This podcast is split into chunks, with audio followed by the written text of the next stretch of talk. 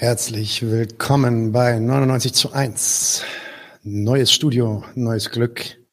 Äh, es werden sich einige Sachen ändern im nächsten Jahr. Äh, darüber werden wir jetzt noch nicht so im Detail sprechen. Aber eins ist dieses äh, wunderbare neue kleine Studio, was wir besorgt haben, von wo aus wir auch streamen können. Ich bin immer noch relativ krank, Leute. Meine Stimme ist am ächzen. Deswegen bin ich auch relativ froh, dass ich selber nicht so viel reden muss. Ähm, aber ich bin jetzt auch zwei Wochen flach gelegen. Deswegen habe ich gesagt, das reicht jetzt. Ich mache jetzt auf jeden Fall selber diese Folge, weil ich auch selber total gespannt war. Das ist eine Folge, die wir schon seit einiger Zeit äh, am Besprechen sind. Ähm, und wir haben mit Wieland und mit Schir schon länger darüber gesprochen, dass wir diese Folge machen wollen. Und ah, Leftwinger sagt etwas lauter. Ich warte mal, Leftwinger, bis die anderen beiden reinkommen und dann kannst du mir nochmal sagen, ob ich lauter machen soll oder nicht. Ja? Und zwar hole ich doch mal direkt Scher und Wieland dazu. Herzlich willkommen bei 99 zu 1 Scher und Wieland. Hallo. Hallo Leute, kurze Vorstellung. Fangen wir mit Scher an. Dr. Scher Hever ist ein Ökonom, politischer Aktivist, Journalist und Autor. Er ist Mitglied bei der jüdischen Stimme für gerechten Frieden in Nahost und Geschäftsführer von dem Bündnis für Gerechtigkeit zwischen Israelis und Palästinensern. BIP auch kurz. Äh, seine Bücher sind die politische Ökonomie der israelischen Besatzung, auch ein super interessantes Thema, äh, wozu ich auch noch mit dir reden wollte. Und ähm, die Privatisierung von israelischer Sicherheit. Äh, herzlich willkommen nochmal, Shea. Vielen Dank, dass du hier bist. Danke. Und Wieland, Wieland Hoban ist Komponist und Übersetzer in den Bereichen Philosophie, Kunst, Musik und Literatur sowie Autor von Artikeln im akademischen und journalistischen Bereich. Er ist Vorsitzender der jüdischen Stimme für gerechten Frieden in Naust und vertritt den Verein außerdem bei den Dachorganisationen IJCJP, International Jewish Collective for Justice in Palestine und EJJP, European Jews for a Just Peace. Nochmal herzlich willkommen, Wieland. Vielen Dank, Nadine. Okay, Leute, wir haben richtig, richtig viel zu schaffen. Wir haben auch gerade ein bisschen darüber diskutiert, ob wir da vielleicht auch nicht doch zwei Folgen draus machen oder sogar drei oder so, ähm, wie bei äh, der Kurdistan-Geschichte, die wir letztens hatten, wo wir gesagt haben, wir machen eine Folge, aber dann sind wir jetzt doch bei vier Folgen angekommen, ähm, weil diese Themen entfalten sich dann natürlich immer. Ähm, wir probieren etwa, okay, ich mache mich ein bisschen lauter, sagt Todesrune. Ich hoffe, so passt das Todesrune. Ähm, wir probieren trotzdem einfach mal durchzukommen, auch wenn es vielleicht ein Tick länger dauert als gewöhnlich. Als allererstes die Frage, eine offene Frage an euch beiden. Und vielleicht kann Schirf zuerst antworten und dann Wieland. Ganz kurze Begriffsklärung. Was ist eigentlich Zionismus? Wie würdet ihr das jeweils definieren? Es gibt, ich glaube, kein äh, Begriff von dem Zionismus als eine Sache. Es gibt verschiedene Strömungen bei der Zionismus. Äh, und ich glaube, dass es äh, lohnt, diese verschiedenen Zweige zu, zu nennen, zu forschen, äh, weil sie voneinander sehr unterschiedlich sind. Es gibt äh, die drei große äh, Zweige der Zionismus, die ich in der Schule, in einer zionistischen Schule gelernt habe, also die äh, sozialistische Zionismus, nationalistische Zionismus, religiöse Zionismus und sie haben eine total andere politische Perspektive und, und religiöse Perspektive voneinander. Äh, ne, sozialistischer Zionismus war damals der Mainstream bis 1977. Das war der Zionismus von Ben Gurion zum Beispiel. Heute gibt's kaum mehr. Also diese Bewegung ist verschwunden. Nationalistischer, ne, nationalistischer Zionismus ist der Zionismus von Jabotinsky bis Netanyahu. Heute relativ die Mainstream-Zionismus. Äh, und dann gibt's die religiöse äh, Zionismus, die eine neue Richtung nicht nur in der ähm, jüdische politische Bewegung, sondern auch in der jüdische religiöse Bewegung. Und jetzt äh, der Ministerpräsident Naftali Bennett ist der erste Ministerpräsident in der Geschichte Israels, der kommt von dieser Bewegung, von der religiöse Zionismus-Zweig. Aber ich möchte nur sehr kurz sagen, es gibt noch weitere aus diese drei. Es gibt noch viele andere äh, Strömungen des Zionismus, die äh, äh, äh, im äh, Ver Vergleich zu diese drei weniger rassistisch sind. Viel weniger rassistisch. Und leider die, sind diese andere alternative Formen von Zionismus äh, gar nicht bekannt. Mhm, okay, sehr interessant. Da werden wir auch noch drüber reden. Da habe ich auch ein, zwei Fragen zu. Ähm, Wieland, würdest du dem einfach so zustimmen oder beziehungsweise wie definierst du das eigentlich für dich, wenn dich jemand fragt, was Zionismus ist?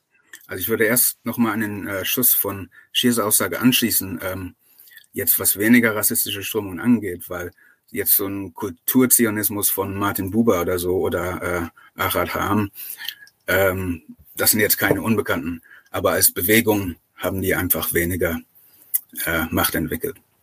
Nein, aber was äh, die was die Definition angeht, da würde ich einfach auf den allereinfachsten Kern zurückgehen, also bevor man jetzt über die, die verschiedenen Strömungen spricht. Äh, Zionismus ist einfach das Prinzip, äh, dass es einen Nationalstaat für Juden geben sollte und dann eben entsprechend die Bewegung, um das zu verwirklichen. Das war erstmal der Kern, weil erstmal ging es auch nicht darum, ähm, dieser Staat muss in Palästina sein. Ähm, es gab verschiedene Optionen, die da so ein bisschen äh, äh, durchdacht wurden.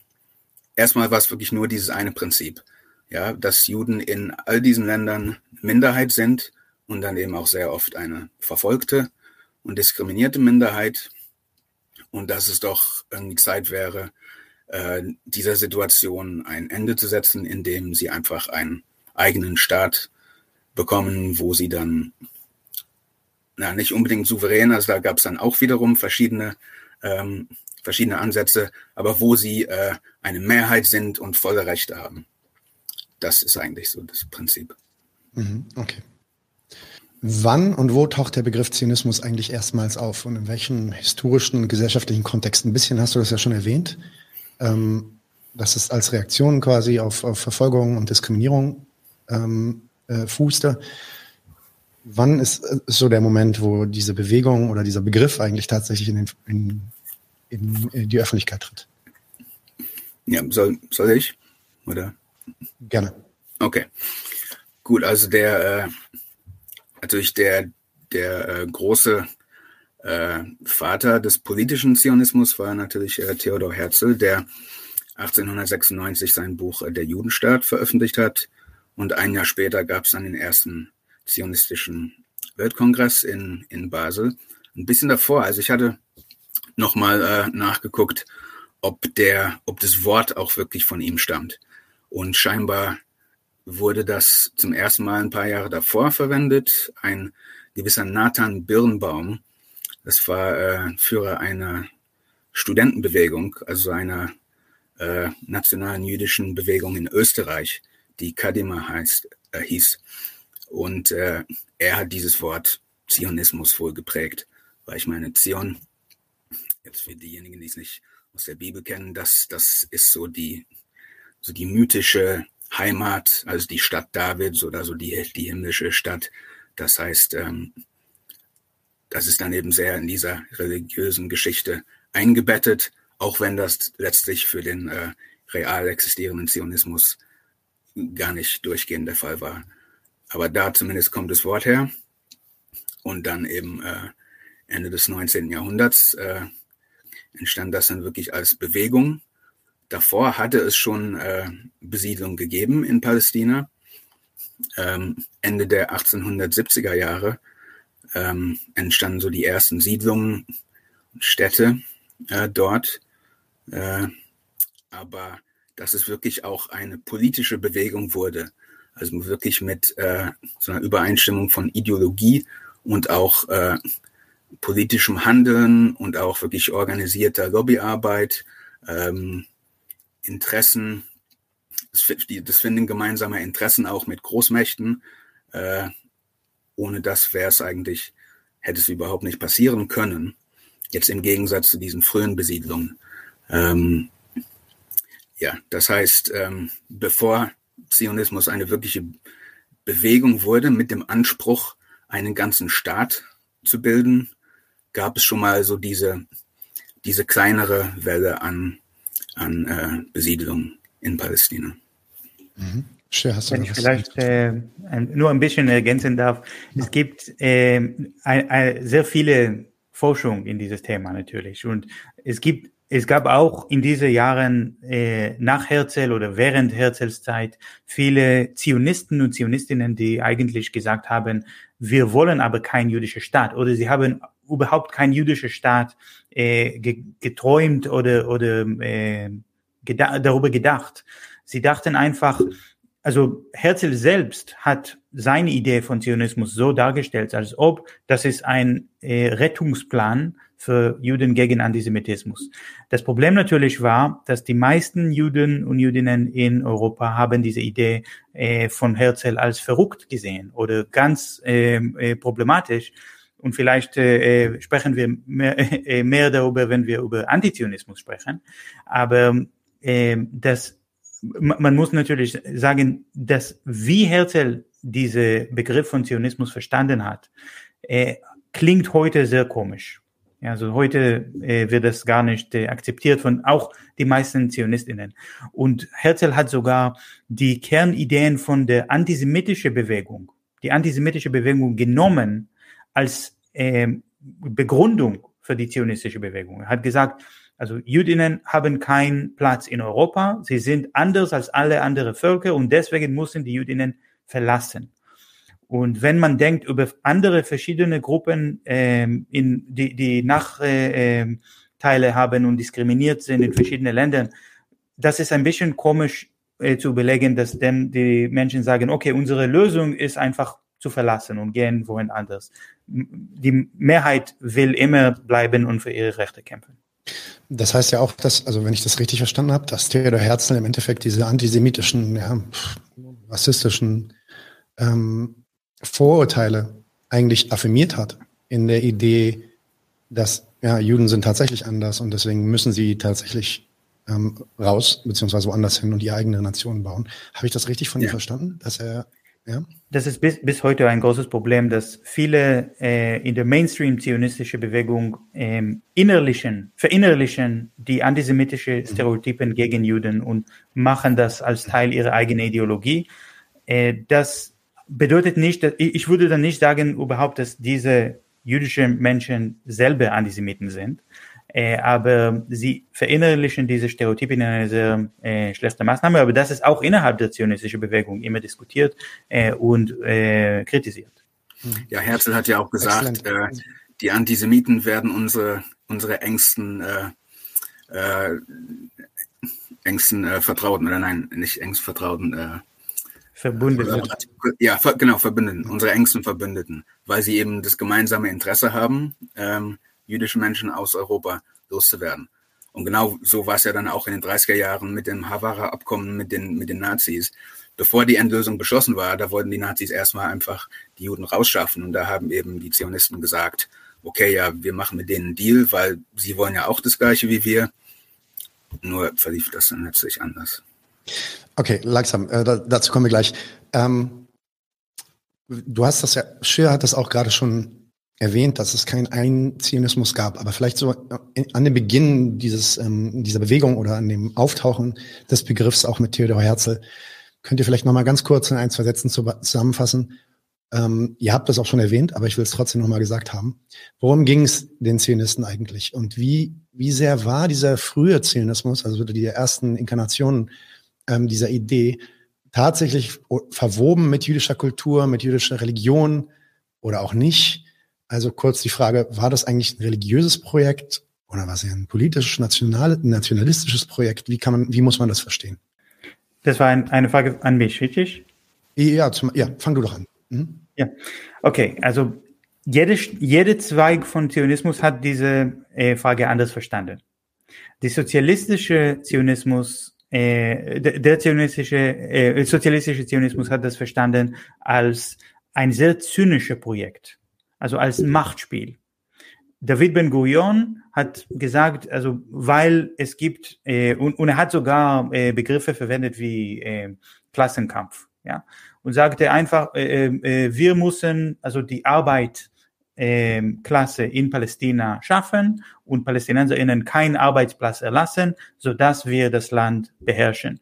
Äh, und denn äh, Religion war für ihn uninteressant, auch Nationalismus hat er nur später in seiner politischen Karriere als ein wichtigste äh, Werte genannt. Aber also dann würde er sagen, ähm, Zionismus ist einfach eine eine Organisation von Menschen damit Macht äh, zu, zu äh, greifen, aber das ist nicht, weil die äh, Jüdinnen äh, mehr äh, gierig sind oder äh, äh, so zynisch als andere, sondern mit der Begründung, dass jede Gruppe macht so und wir müssen auch unsere Interessen wehren. Die nationalistische äh, Zionismus hat gesagt, bis heute war die, Zion äh, die jüdische äh, Identität nur religiös aber eigentlich von Anfang an, von der Bibel sogar, waren die Juden auch eine Nation. Aber sie haben das nicht gewusst, weil es gab keine Nationalitäten in der Welt. Aber mit der 1900 und der ähm, äh, Frühling der Nationen und jetzt gibt Nationalismus überall, dann können wir nicht mehr uns einen als polnische Juden zum Beispiel mit polnischem Nationalismus, französische Juden mit französischem Nationalismus. Das geht nicht. Dann äh, gründen wir unsere jüdische Nationalismus und dann würden Sie äh, diese Frage beantwortet. Einfach, Zionismus ist jüdischer Nationalismus. Aber die religiöse äh, Zionismus ist äh, ganz andere Antwort. Ja, Sie würden sagen, es steht in der Talmud. Das ist ein sehr wichtiges Zitat aus der Talmud, dass äh, wir, wir kommen äh, bestimmt äh, zurück dazu, dass es verboten für Juden in große Zahlen in der Heilige Land zu kommen und besiedeln. Und was Wieland gesagt hat, es gibt, es gab diese frühere äh, äh, jüdische Siedlungen in Palästina, ja, aber keine große. Und sie haben auch äh, bestimmte Regeln, weil sie religiöse Juden äh, waren, dass sie nie an der Macht kommen können in äh, Palästina und äh, äh nicht äh, zu viele Generationen dort bleiben können und so weiter. Aber die, äh, der Rabbi Cook, der Gründer der äh, religiöse Zionismusbewegung, hat eine neue Theologie entwickelt, als ob die, man muss nicht auf der Messiah warten, sondern die, das jüdische Volk ist der Messiah irgendwie. Und die Erlösung ist durch die Besiedlung des Landes. Also das ist eine neue Theologie, die die meisten jüdische äh, religiöse Menschen haben natürlich äh, abgelehnt. Aber diese Bewegung äh, hat dann eine andere Antwort. Sie würden nicht sagen, Zionismus ist jüdischer Nationalismus, sondern Zionismus ist das echte Judentum. Ja, und, ja also verschiedene Antworten. Und natürlich gibt es auch diese äh, spirituelle äh, äh, Zionismus. Äh, Wieland hat äh, Echad Am, Asher Ginsburg äh, war sein äh, echter Name, äh, genannt. Äh, und äh, seine Antwort, was ist Zionismus? Es würde sagen, Zionismus ist äh, eine, eine spirituelle Identität, hat nichts mit äh, Nationalismus zu tun. Ähm, Wieland, willst du dazu noch was hinzufügen? Ja, ich denke, äh, die jetzt Komplexität oder die Schwierigkeit zu definieren, welche, ähm, welche Interpretation oder Ausrichtung von Zionismus ja ähm, hier gegolten haben soll, das hat auch damit zu tun, dass, ähm, dass es einfach verschiedene Arten äh, gibt, überhaupt das Jüdische zu verstehen und das, was es bedeutet, jüdisch zu sein. Ich glaube, ähm, heutzutage in, in, ich glaube, in Deutschland haben ziemlich viele die Vorstellung, Judentum ist einfach eine Religion. Also es gibt ja dann diesen, also wenn die Leute nicht Juden sagen wollen, sagen sie dann äh, Menschen jüdischen Glaubens. Und äh, das ist aber nur ein Aspekt. Also ich meine, viele, viele, die sich äh, als Juden identifizieren, Juden oder Jüdinnen, ähm, sie, sie haben keine Religion. Es ist eine ethnische Herkunft, weil sie, sie wird ja auch eben vererbt. Also das heißt, ähm, und die Geschichte des, des, äh, des Judentums, beziehungsweise der, ja, der Juden und Jüdinnen in Europa, ist auch wirklich von so einem Flackern zwischen diesen verschiedenen äh, Identitäten und Definitionen bestimmt, weil ähm, also in, im Mittelalter also und der, der frühen Neuzeit, da war, war das Judentum noch, also wie die christliche Gesellschaft, war auch die jüdische Gesellschaft äh, stärker religiös geprägt. Und es gab dann auch wirklich äh, Darstellungen jetzt durch, äh, durch äh, antisemitische Christen äh, von Juden, die eigentlich sehr an, an äh, heutige islamophobe Aussagen erinnern, wo sie die Juden so als diese barbarischen, rückständigen Menschen mit ihrem äh, unheiligen Buch da, mit dem Talmud, äh, so wie eigentlich auch heute oft über den äh, Koran gelästert wird, ähm, dass sie eben etwas Orientalisches sind, ja, dass sie, dass sie nicht zu uns gehören, sozusagen nicht weiß, hat man natürlich damals nicht so genannt. Ähm, so und dann, ähm, als es dann zur Aufklärung kam, so Ende des, neun, äh, Ende des 18. und dann Anfang des 19. Jahrhunderts, da gab es eben auch, also die jüdische Gesellschaft war kleiner, aber gab es auch sowas äh, entsprechendes, die Haskalah nannte man das, eben die jüdische Aufklärung, die dann mit, äh, mit dem zunehmenden Assimilieren von Juden in die nicht-jüdische Gesellschaft und eben auch dann so äh, die stärkere Herausbildung einer gebildeten Mittelschicht ähm, mit sich brachte. Und ähm, da wurde also die, genauso wie in der Mehrheitsgesellschaft, die, die Rolle der christlichen Religion, Religion immer mehr in den Hintergrund trat, so war das dann auch äh, äh, in der jüdischen Gesellschaft. Und da war es dann irgendwann auch so weit, dass oft äh, Menschen, die, die jüdisch geboren wurden, sich dann irgendwann haben taufen lassen, christlich, einfach so als, äh, als so eine Art äh, Siegel oder einfach so eine kleine Initiation in die äh, respektablere Gesellschaft.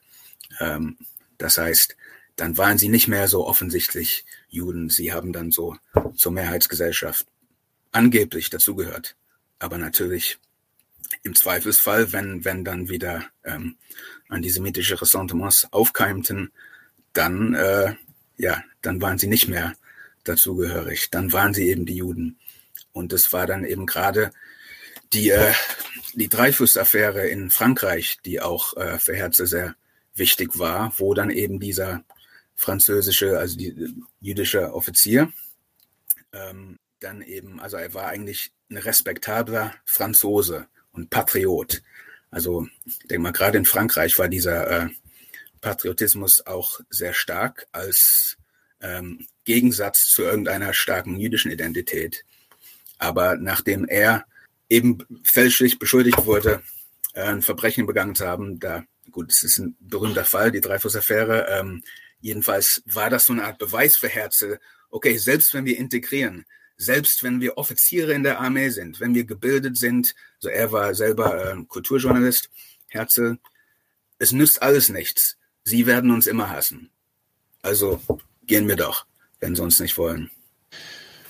Yes. Ähm, um, um einen weiteren Punkt anzuschneiden, der der Komplexität vielleicht nicht so ganz gerecht wird, aber einer so der, dieser Streitpunkt ist immer die Frage, inwiefern der frühe Zionismus oder der Zionismus an sich eigentlich ein Kolonialprojekt war.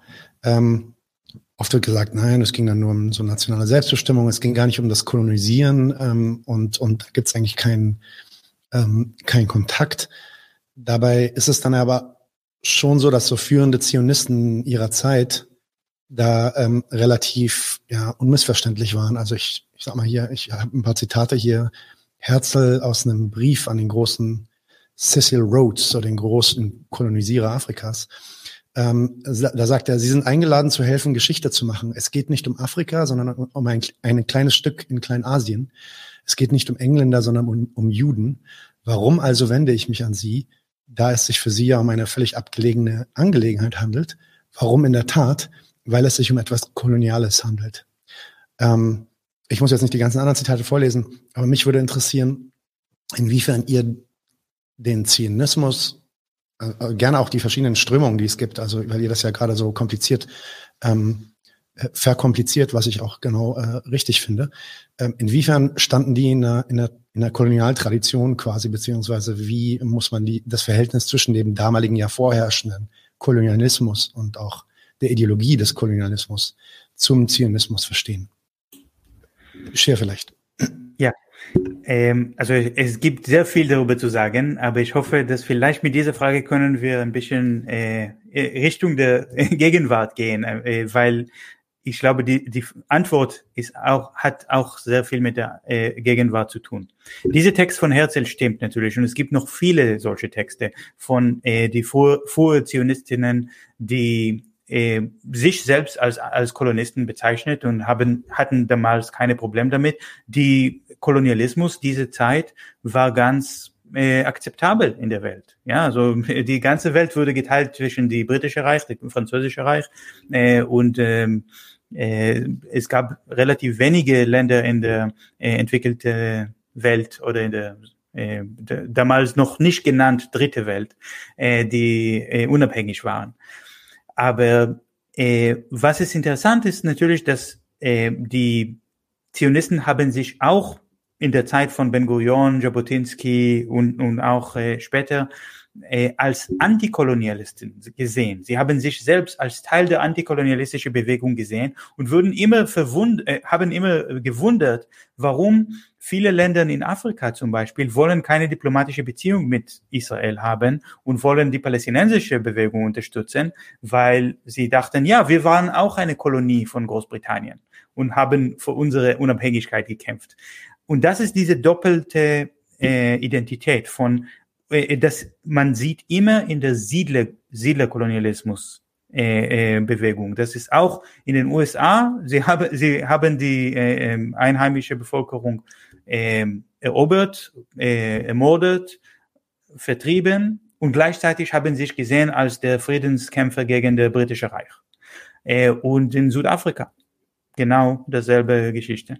Also deswegen ist es keine, kein Wunder. Was ich aber trotzdem interessant äh, und, und relevant finde für heute, ist die Tatsache, dass in der hebräischen Sprache gibt es eine Übersetzung für das Wort Kolonialismus. Das ist Hitjeschwut. Hitjeschwut ist Kolonialismus. Und das ist ganz normal in alltäglicher Sprache in Israel, in der politischen Sprache der Regierung, zu sagen, wir unterstützen Hittischwut. Das heißt, wir unterstützen Kolonisierung. Es steht sogar ein äh, Artikel darauf in der Nationalstaatsgesetz von 2018. Das ist ein Grundgesetz, der sagt, sieb, siebter Punkt, der, die Regierung ist beauftragt, für die Kolonisation äh, verantwortlich zu sein. Ja, also das ist äh, einfach auf Hebräisch und dann nutzt man nicht diese Wort Kolonisation, sondern das hebräische Wort äh, Hittischwut. Aber in der inneren Diskussion in äh, der israelischen Gesellschaft gibt es keinen Unterschied. Wieland, möchtest du dem was hinzufügen oder gehen wir weiter im Test? Ja, nicht viel. Oder ich weiß nicht, ob das jetzt äh, das andere jetzt vorwegnimmt, aber jetzt zum Thema ähm, antikolonialistisch, insofern sie sich ja von den Briten befreien wollten. Aber der Witz an der Sache war ja, dass sie gleichzeitig ja mit den Briten auch zusammengearbeitet hat, gearbeitet hatten davor. Mhm. Also eben als, als da äh, Arthur Balfour 1917 ihnen versichert hat, dass sie äh, Palästina als äh, Nationalstaat bekommen würden. Ich weiß nicht, wollen wir das nochmal für ein bisschen später aufheben? Vielleicht, vielleicht machen wir so ein bisschen so, eine, so, so einen Abriss. Ich habe ja dazu auch eine Frage. Also die, wie du das ja schon erwähnt hattest, hat die Besiedlung ähm, Palästinas schon relativ früh begonnen. 1870, glaube ich, waren das waren die ersten Siedler da. Und was wir da dann sehen bis ja bis 1931 ist quasi ein ein dramatischer Anstieg und natürlich dann nach 1945 und nochmal nach 48, nach der Staatsgründung Israels, ein dramatischer Anstieg dieser Besiedlung. Ja? Ähm, das heißt, in der Zeit ist ja was passiert. Ähm, nun ist es so, dass da dann also schon zionistische Aktivisten waren, schon vor dem Holocaust, schon vor dem Zweiten Weltkrieg und die natürlich auch in einem bestimmten Verhältnis standen zu dem Kolonial, zu dem echten Kolonialregime, also dem britischen Kolonialregime in Palästina. Ähm, wie war da dieses Verhältnis? Das ist eine meiner Fragen an euch gewesen. Waren die Briten, weil wir, wir kennen ja diesen Lord Balfour zum Beispiel, der mit dieser berühmten ähm, und berüchtigten Balfour-Deklaration ja quasi ähm, äh, quasi verantwortlich oder ja, oft als verantwortlich bezeichnet wird für diesen gesamten Nahostkonflikt. Inwiefern waren also die Briten den Zionisten wohlwollend ähm, gegenüber? Inwiefern waren die Zionisten ähm, bereit oder auch willens, mit den Briten zusammenzuarbeiten? Inwiefern war das einfach eine Verbrüderung oder einfach eine Zweckehe? Und ähm, äh, ja, wie müssen wir dann so Leute wie Lord Balfour verstehen? Weil das Interessante an dem ist natürlich auch, aber das könnt ihr vielleicht gleich nochmal erwähnen, dass der natürlich auch mhm. gleichzeitig Hardcore-Antisemit war. Insofern. Ja, also er, er war wirklich kein Freund äh, jüdischer Menschen und also gut, diese, diese Balfour Declaration, die war 1917. Aber da war er Außenminister. Er war aber auch vorher schon mal Premierminister gewesen. Und 1905, da gab es ähm, so ein, ein äh, so Einwanderungsgesetz, wo er sich als Hardliner profiliert hat. Und da ging es vor allem um äh, jüdische Einwanderung aus äh, Russland und Osteuropa, äh, weil da eben im, im Zuge der Pogrome im Zarenreich einfach viele Juden ähm, ja, das Land verlassen wollten und in verschiedene europäische Länder wollten. Und da hat äh, Balfour eben wirklich gesagt, äh, die gehören nicht hierher, wir wollen die nicht haben, ähm, sie passen nicht in unsere Gesellschaft. Und wenn man das natürlich dann äh, verbindet, dann zu 1917, wo er dann sagte, äh, ja, die Juden sollen doch gerne dieses Stück Land haben, ähm, was, äh, was, was wir kontrollieren.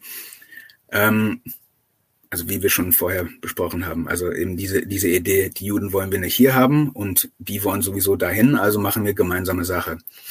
Ähm, aber ich denke mal, 1917 hatte, hatten die äh, Briten noch nicht damit gerechnet, dass es irgendwann dann diesen bewaffneten Widerstand gegen die, äh, die englischen äh, Kolonialbehörden geben würde.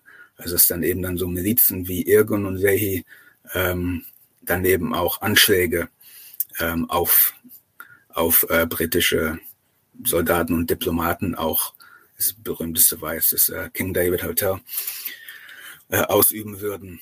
Und das war ja dann, das hat dann letztlich auch äh, die Briten dazu, dazu bewogen, äh, sich da rauszuziehen. Also sie wollten es zwar äh, ihnen als jüdische Heimstätte überlassen, aber Jetzt der Punkt, wo genau sie die, Kontrolle abgeben wollten, ich glaube, das war noch nicht so, das hatten sie nicht so ins, äh, bis ins letzte Detail geplant.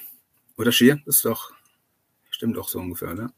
Ja, ja, absolut. Ähm, ich habe noch noch paar äh, interessante historische Punkte zu erwähnen in diesem äh, Zusammenhang, aber vielleicht lassen wir das zur Seite, damit wir ein bisschen über Politik sprechen, das auch mit unserer Realität heute äh, ja, relevant ist. Ja. Trotzdem, trotzdem würde ich gerne noch zwei Fragen stellen, einfach nur zum Verständnis.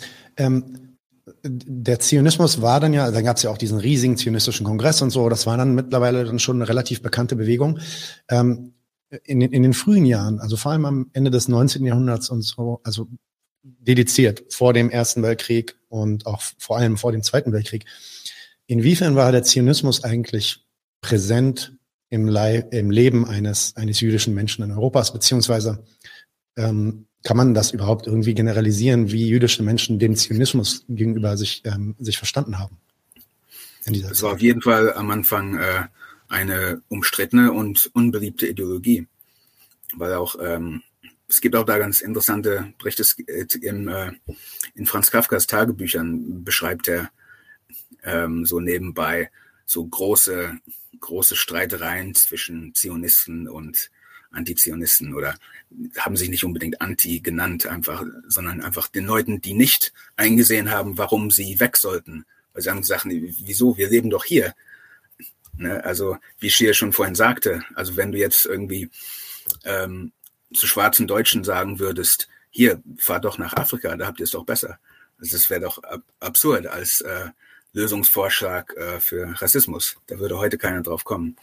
Ähm, ja, aber am, am Anfang wurde, wurde das eigentlich von den meisten jüdischen Menschen abgelehnt und es gab auch eben dann äh, in, äh, in Polen und im, im Zarenreich dann diesen jüdischen Arbeiterbund, diese, diese große sozialistische Partei, die explizit antizionistisch war, wirklich. Ähm, und äh, die dieses Prinzip der äh, auf Jiddisch, also Jiddisch war ja auch die, die Sprache, die jetzt ganz Osteuropa und Teil auch von Westeuropa vereint hat, als äh, jüdische Muttersprache und auf Jiddisch hieß das Wort Deukheit, das äh, Hierheit, ähm, mit dem Prinzip, äh, wo wir sind, also hier ist unsere Heimat. Wir müssen jetzt nicht irgendwo hinfahren, um Heimat zu haben. Und das war eigentlich ziemlich lange ähm, also jetzt auch bei Leuten, die nicht irgendwie sozialistisch motiviert waren, ähm, war es einfach überhaupt nicht äh, der Mainstream, die, die Vorstellung, dass, dass man anderswo einen Nationalstaat gründen sollte. Ähm, also ich kann auch sagen, aus meiner eigenen Familie waren nur eine kleine Minderheit Zionisten. Und äh, also der Zionismus war sehr klein in den ersten Jahren. Äh, von viele Städte, die jüdische Gemeinde hat über Zionismus überhaupt nicht gehört. Das war äh, äh, so nicht so eine berühmte Bewegung. Und die Zionisten waren eine kleine Minderheit innerhalb der jüdischen Volk bis der Holocaust. Äh, und ja. während der Holocaust haben dann äh, eine Großteil, also ein sehr große Teil der Juden, die entschieden in Europa geblieben wollten, ja, als äh, Daigkeit, äh, wie Wieland sagt, äh, ermordet. Und die Zionisten dann waren nach wie vor eine Minderheit, aber eine große Minderheit, eine bedeutende Minderheit äh, nach der Holocaust und deswegen konnten sie äh, mehr Aufmerksamkeit für ihre äh, politische Bewegung haben.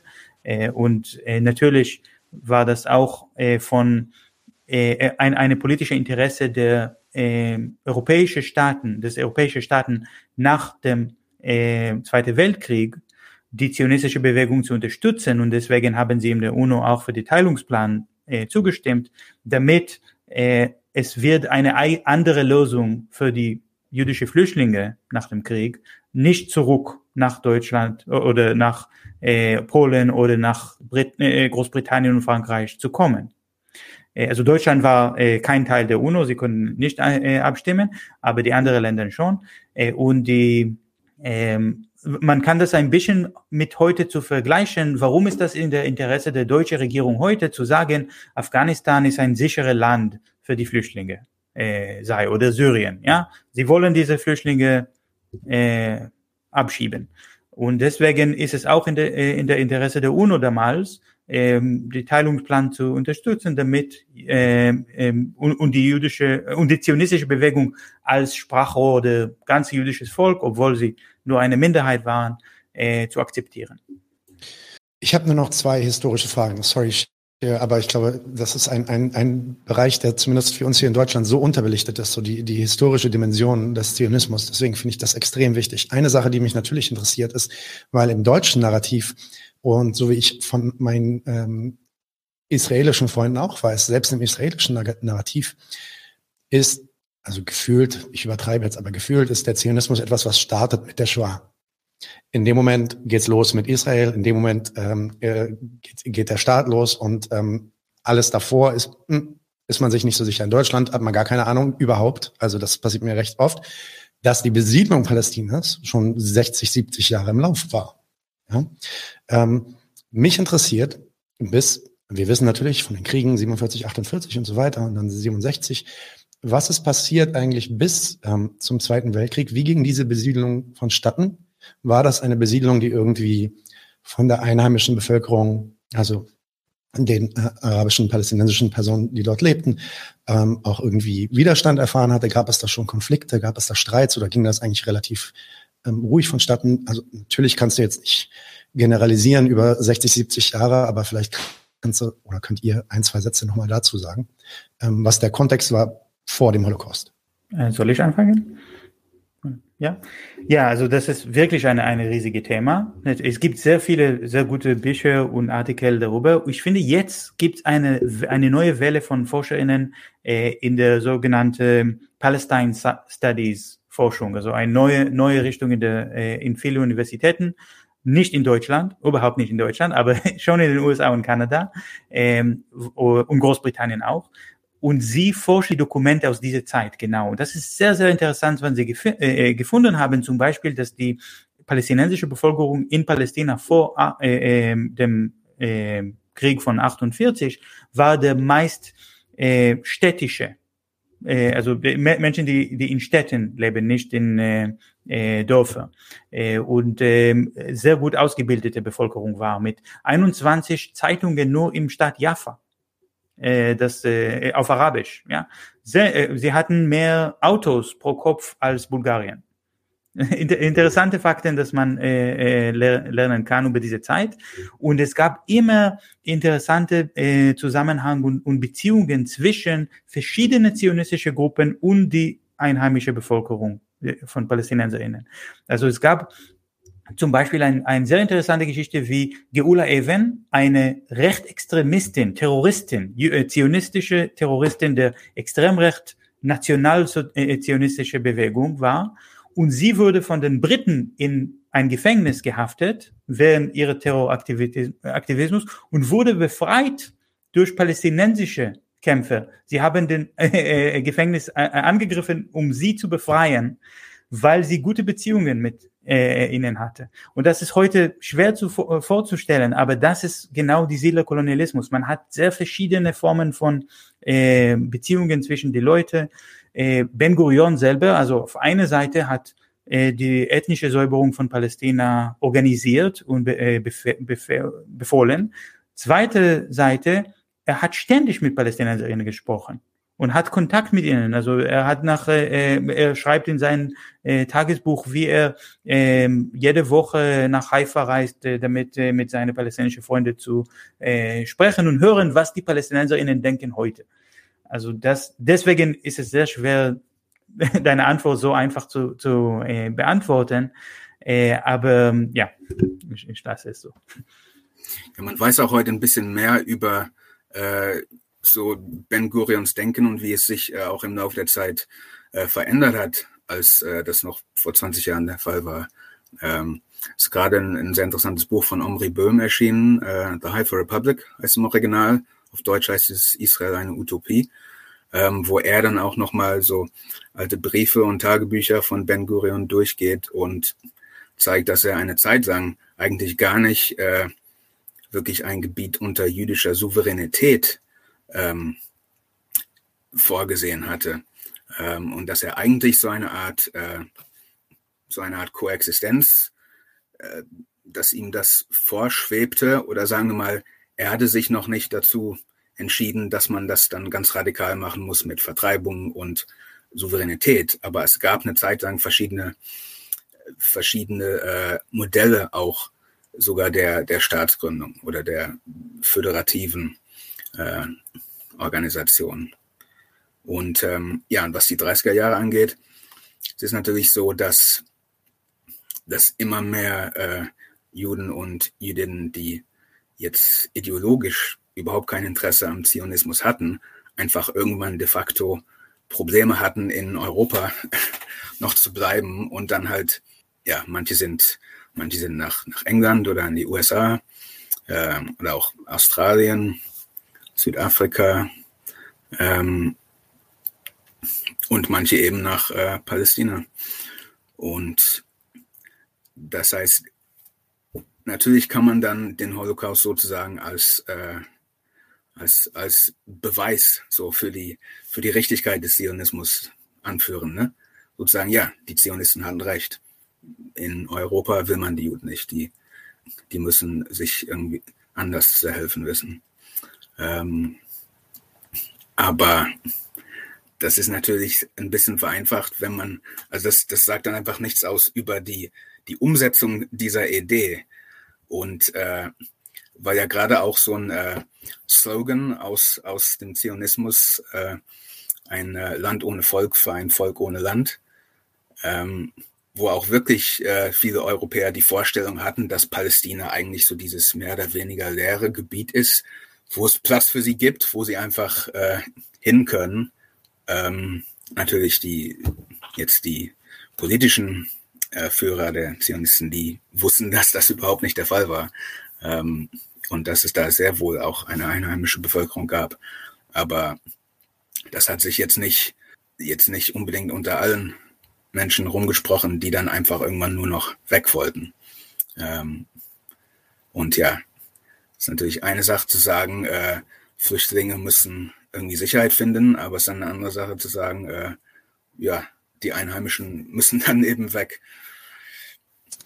Mhm, ja, ähm, das ist ja auch, also ich meine, genau, und das ist halt auch was, was man, äh, was ich zumindest in meinen Recherchen so ein bisschen auch schon früh finden konnte. Also das ist auch nicht erst was, was später gekommen ist. Das ist ja auch so ein bisschen die Narrative, die die ähm, die jüdischen Menschen kamen nach Palästina und dort waren dann die Palästinenser und die haben die ganze Zeit gegen sie gekämpft und wollten eigentlich nicht, dass die hier sind und erst durch den durch den Widerstand quasi der Palästinenser äh, oder der Araber in, in, in Palästina, ähm, wurden die äh, jüdischen Siedler dann quasi gezwungen zu diesen, ähm, ja, zu der Vertreibungspolitik.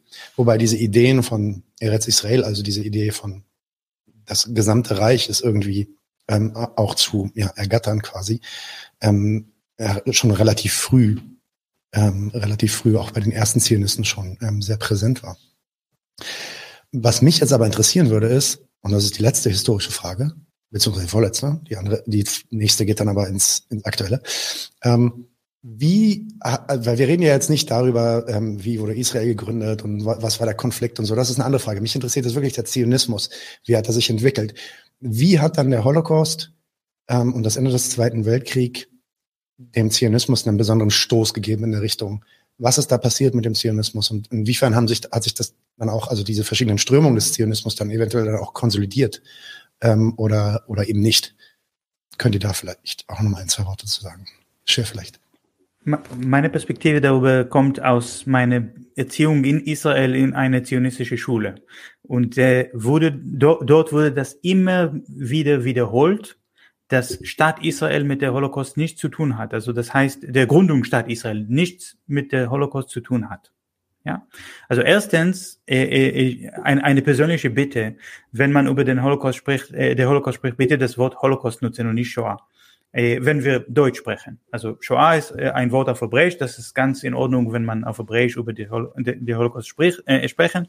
Aber in den 90er Jahren äh, begann eine Tendenz in Deutschland, über den Holocaust mit einem hebräischen Wort zu bezeichnen, als ob der Holocaust war ein Verbrechen gegen Staat Israel oder gegen hebräisch sprechende Menschen. Aber eigentlich die meisten Opfer haben Jiddisch gesprochen. Sie haben ihre eigene Wort für, für den, den Holocaust. Und wenn man sagt, will die äh, jüdische Opfer ehren und ihre Wort nutzen, dann heißt es Churben. Man kann sagen Churben als äh, die Name der Holocaust, dass die jiddisch sprechende Menschen benutzt haben. Ja, aber das ist äh, auf der Seite. Äh, zurück zu dieser. Hm? Hm? Guter Punkt, danke. Fair enough. Aber jetzt äh, zurück zu diesem Punkt mit, äh, mit dem äh, Einfluss der Holocaust über die zionistische Bewegung. Also was Wieland sagte, dass äh, die Holocaust war wie ein, ein Beweis also äh, ja, wir hatten äh, die richtige Richtung äh, genommen, wir Zionisten, wenn wir Staat Israel gegründet, äh, also nach Palästina gegangen sind und nicht in Europa geblieben.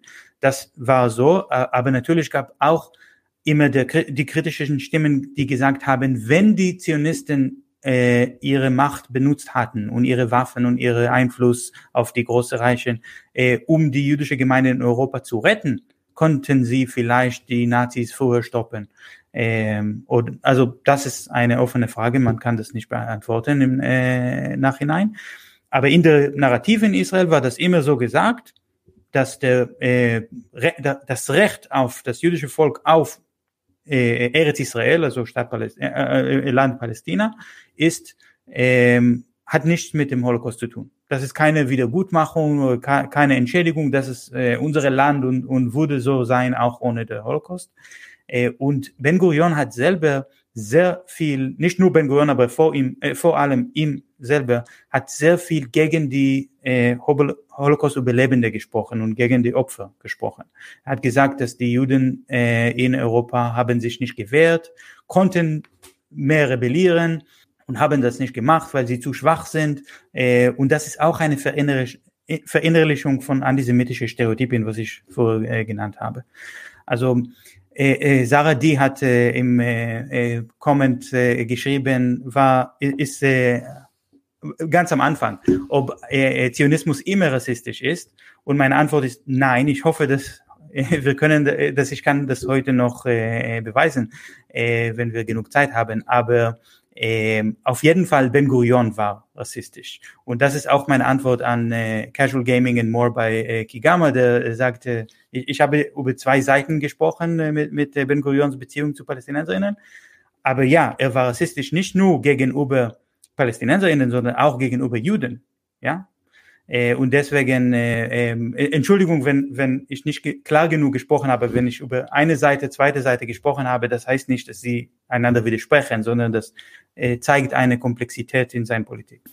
Ja, man muss ja auch nämlich sagen, Entschuldigung, an dem ich wollte einfach nochmal anschließen, dann, dass du eben sagst, äh, dass Ben Gurion auch rassistisch gegen Juden war, dass der, der organisierte politisch-säkulare Zionismus war ja von Anfang an absolut europäisch von der Denkweise her. Und Herzl zum Beispiel ähm, hat überhaupt nicht viel von wirklich Judentum als Religion gehalten und er hat eigentlich herabgeblickt auf religiöse Juden, die wirklich sehr traditionell leben. Er fand sie, er fand sie primitiv, unzivilisiert. Und genau so etwas wollte er nicht. Er wollte eben einen Staat äh, nach europäischer Art in Palästina haben.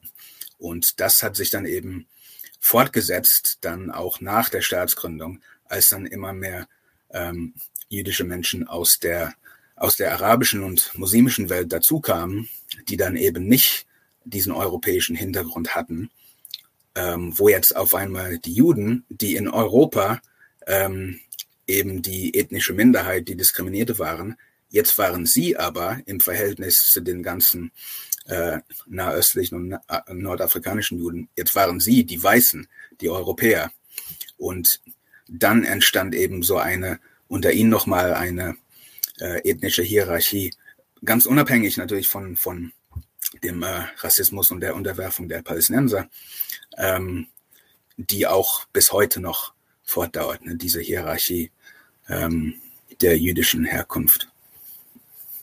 Und Ben Gurion hat zum Beispiel auch gesagt, dass die, äh, die, die äh, jemenitischen Juden, die oft sehr arm waren, ähm, jetzt mehr als die irakischen Juden, da gab es viele, die waren relativ wohlhabend etabliert, äh, aber aus dem Jemen kamen sehr viele sehr arme, ähm, mit wenig äh, Bildung.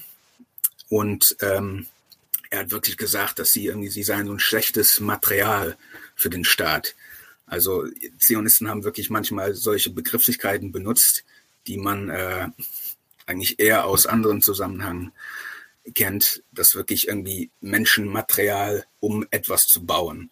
Ja, man mhm. wollte einen Staat bauen mit diesen Menschen und da wollte man gute Leute, die stark sind und gebildet und ja, verstehst du? Und nicht irgendwelche Le Leute, die arm und und äh, hungrig und mit wenig Bildung und so weiter. Das heißt, diese Vorstellung, dass es irgendwie ja kommt heim in die in eure Familie, das ist äh, das ist ein Märchen die gesamte Entwicklung des Zionismus eigentlich, das habt ihr auch schon angedeutet, von Anfang bis heute eigentlich, ähm, ist ja eigentlich begleitet durch jüdischen Widerstand oder auch Antizionismus. Also manchmal wirklich proklamiert äh, als Antizionismus, manchmal auch nicht, so äh, irgendwie mit dem mit diesem Titel irgendwie betitelt. Ähm, könnt ihr dazu vielleicht noch mal ein bisschen sagen? Was für Bewegungen gab es da? Es gab ja ähm, die gab es ja sowohl in Europa als auch in Israel dann. Und inwiefern wurden die dann ähm, auch bekämpft? Tatsächlich durch die ähm, nationalistischen Zionisten und äh, später durch Israel. Beziehungsweise vielleicht die andere Frage, warum konnten die sich eigentlich nicht durchsetzen? Kann man darüber ein Urteil treffen, warum das so passiert ist? Also ich würde gern sprechen über nicht die innere Entwicklung in verschiedene Bewegungen von antizionistischen Jüdinnen und Juden, sondern über diese Mythen, das so oft besprochen, vor allem in, also in, in Europa, über was Antisemitismus, oh, äh, uh, Entschuldigung, über was Antizionismus sei. Weil, also die, die große Mehrheit meiner äh, jüdische Freundinnen sind Antizionisten. Ja, sie, sind, sie sagen, ich bin Antizionist. Aber wenn ich denke über äh, palästinensische KämpferInnen, also egal ob sie meine Freunde äh, äh, sind oder, oder auch die sehr berühmte palästinensische äh, Menschen, von Yasser Arafat bis äh, Hanan Ashrawi, von der äh, Hamas-Leute Yahya Senwar und äh, Ismail Haniyeh bis äh, und, und auch äh, äh, die, die linke Leute, George Habash. Soweit ich weiß, hat keine von diesen Menschen sich als Antizionist äh, bezeichnet. Ja, das ist das Problem, dass in Europa äh, in der äh, Diskussion über Zionismus und Antizionismus ist der Begriff Antizionismus von Judentum gesäubert. Und das ist eine Lüge. Das ist eine Bewegung, die hauptsächlich eine jüdische Bewegung ist. Und heute, wenn, wenn eine Umfrage wäre von Leuten, die sich als Antizionisten bezeichnen, werden 90 Prozent oder 99 Prozent von diesen Menschen jüdisch, äh, jüdische Menschen. Ja, also das, äh, äh, das ist beleugnet und das finde ich sehr, sehr problematisch. Das ist eigentlich der äh, Aufwuchs der, der Schuld auf dem äh, Opfer. Ja, wenn man sagt, besonders wenn man sagt, Antizionismus ist eine Art von Antisemitismus. In Deutschland äh, können wir äh, solche Schilder manchmal sehen bei, äh, mit der Antideutsche. Und sie sagen, gegen jede Antizionismus und Antisemitismus, als ob diese Begriffe vergleichbar wären. Äh, und diese, diese Parole, das hat auch äh, französische Präsident Macron gesagt, dass Antizionismus eine Form von Antisemitismus sei. Und das, das ist blaming the victim, ja, das ist der Schuld auf dem Schulter der Opfer äh, zu stellen. Also die, das Problem mit äh, Antisemitismus ist eigentlich der, der Schuld der Juden. Äh, und das natürlich können wir nicht akzeptieren. Also ich habe äh, schon äh, kurz der Talmud erwähnt, wo es steht, dass äh, in, in der jüdische Theologie, also in konservative oder orthodoxe Theologie, ist es verboten, de, de, das heilige Land zu besiedeln, vor der Messias kommt. Natürlich gibt es auch kommunistische Antizionisten äh, oder äh, liberale Antizionisten, also Menschen, die von verschiedenen Gruppen äh, den Zionismus ablehnen. Und ich finde besonders interessant äh, die Neturei Karta Gruppe. Das ist eine ultraorthodoxe Gruppe, ob, obwohl sie nicht die einzige sind. Sie sind eine kleine Gruppe und deswegen sagt man, ah, Neturei Karta ist eine sehr kleine Anteil der jüdische Volk. Ja, aber ultraorthodoxe Gruppen gibt's viele. Und sie äh, sagen, solange das Staat Israel die Menschenrechte von PalästinenserInnen verletzt und internationale Recht verletzt, kann dieser Staat nicht der jüdische Staat sein. Ja, das ist ein Blasphemie gegen der Judentum. Wieland, hast du noch was dazu oder? Du bist muted. Ich weiß nicht, ob du gerade sprichst. Ja, du sprichst gerade. Dein Mikrofon Wieland gemutet. Ja, Jetzt. Entschuldigung. Der ähm, meistgesprochene Satz 2020 und 2021. You're on mute. Ja, ist, ist echt so, ne? ähm, nein, also nur eine, eine, kleine Fußnote, weil eben das hier man wirklich nicht versteht, dass, dass eben Antizionismus wie Zionismus eben eine, erstmal eine innerjüdische Angelegenheit war. Also, das heißt, es würde ja auch, wenn jemand irgendwie sich als, als antikatholisch bezeichnen würde, ja, sowas sagt nicht einer, der überhaupt nichts mit dem Christentum zu, zu tun hat, sondern das sagt dann vielleicht ein militanter äh, Protestant. Ja, verstehst du? Wenn man überhaupt irgendwie keine Verbindung zum Zionismus hat, dann sagt man auch nicht, dass man Antizionist ist. Ja, und deswegen für die ganzen, äh, ganzen jetzt äh, Protagonisten des palästinensischen Widerstands, klar, denen ging es um ihre, ihre äh, Befreiung und Selbstbestimmung und jetzt nicht um verschiedene äh, Strömungen des jüdischen Denkens. Ganz klar. Mhm. Ja. Ähm, Okay, kommen wir mal zu heute. Ähm, und dann kommen wir äh, hoffentlich auch zu den juicigeren Fragen. Wobei ich muss sagen, ich bin, ähm, ich bin ja immer sehr an diesen geschichtlichen Fragen interessiert, aber es stimmt schon. Wir müssen auch über Politisches reden, deswegen lasst uns dazu kommen. Äh, was ist dann Zionismus heute? Beziehungsweise was dominiert den Zionismus heute? Ist, kann man, kann man eine, eine Throughline erkennen? Also kann man sagen, dass es bestimmte Aspekte gibt in den Zionismus, die waren von Anfang an da und die sind heute auch immer noch da, beziehungsweise sind heute dominierend? Oder hat sich das wirklich sehr stark verändert? Ist das was anderes geworden? Ähm, und ich weiß natürlich, dass die äh, Frage um einiges äh, verkompliziert wird, wieder dadurch, dass es verschiedene Strömungen gibt. Ähm, würdet ihr zustimmen, dass die ähm, zumindest die bekanntesten Strömungen natürlich heutzutage, die in dem, in dem in, in, ja, in den Medien sind und, und bekannt sind für Leute, die eben nicht ähm, in Israel leben, jüdisch sind oder, oder Palästinenser sind, sind, ist halt diese, eigentlich dieser nationalistische Zionismus. Ist das korrekt? Ähm, ja, ähm, eigentlich, ich, ich, habe gewartet auf diesen Moment in unser Gespräch, weil ich glaube, in diesem Moment habe ich etwas sehr kontrovers zu sagen und, und das äh, ist eine Gelegenheit, wenn, wenn äh, wir diese, diese Publikum haben äh, von Aktivistinnen, ja. die ähm, diese Thema auch äh, als, als politische Zeug verwenden wollen. Ich würde sagen, für mich ist es wichtig zu sagen, wir müssen den Kampf gegen den Zionismus aufgeben. Der, die Zionismus, äh, der Zionismus ist nicht unser Feind, weil der Zionismus ist eine Ideologie und äh, ich komme zu, zu, dieser, äh, zu deiner Frage, was für eine Ideologie ist Zionismus heute? Aber Ideologie ist nicht unser Feind. Unser Feind sind die Verbrechen. Staat Israel äh, begeht an Apartheid, Besatzung, Kolonisation von Palästina, tötet Menschen, zerstört Häuser, äh, verhaftet Menschen ohne äh, Anklage. Alle das ist, sind Verbrechen äh, und das muss gestoppt werden. Aber die Zionismus, das manchmal in verschiedene Massen benutzt als äh, Rechtfertigung von diese Verbrechen, das ist nicht unser Problem. Äh, und äh, diese Behauptung, als ob wenn wir die, äh, Zionismus äh, besiegen könnten, theoretisch, dann würden diese Verbrechen stoppen. Nein, leider, das, das wird nicht äh, äh passieren. Das äh, äh, glaube ich mindestens.